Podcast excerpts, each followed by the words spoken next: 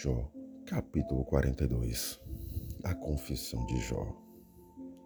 Então respondeu Jó ao Senhor: Bem sei que tudo podes, e nenhum dos teus planos pode ser frustrado.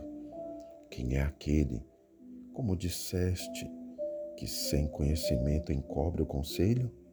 Na verdade, falei do que não entendia, coisas maravilhosas demais para mim, coisas que eu não conhecia Escuta-me, pois, havias dito, e eu falarei, eu te perguntarei, e tu me ensinarás.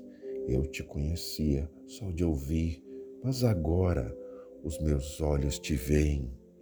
Por isso me abomino e me arrependo no pó e na cinza. Tendo o Senhor falado estas palavras a Jó, o Senhor disse também a ele: Faz o temanita, a minha ira se acendeu contra ti e contra os teus dois amigos, porque não disseste de mim o que era reto, como meu servo Jó.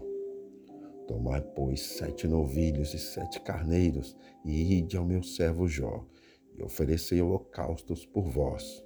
O meu servo Jó orará por vós, porque dele aceitarei a intercessão, para que eu não vos trate segundo a vossa loucura, porque vós não disseste de mim o que era reto, como meu servo Jó. Então foram Elifaz, o Temanita, e Bildade, o Suíta, e Zofar, o Naamatita, e fizeram como o Senhor lhes ordenara, e o Senhor aceitou a oração de Jó. Mudou o Senhor a sorte de Jó, quando este orava pelos seus amigos e o Senhor deu-lhe o dobro de tudo o que antes possuíra.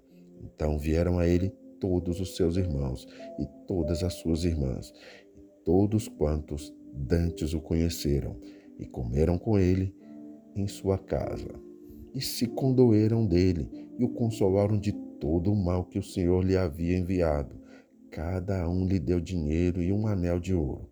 Assim abençoou o Senhor o último estado de Jó mais do que o primeiro, porque veio a ter 14 mil ovelhas, seis mil camelos, mil juntas de bois e mil jumentas. Também teve outros sete filhos e três filhas. Chamou o nome da primeira Gemima, o da outra Késia e o da terceira Querinhapuque. Em toda aquela terra não se acharam mulheres tão formosas como as filhas de Jó. E seu pai lhes deu herança entre seus irmãos. Depois disto, viveu Jó cento e quarenta anos. Viu a seus filhos e aos filhos de seus filhos, até a quarta geração. Então morreu Jó, velho e farto de dias.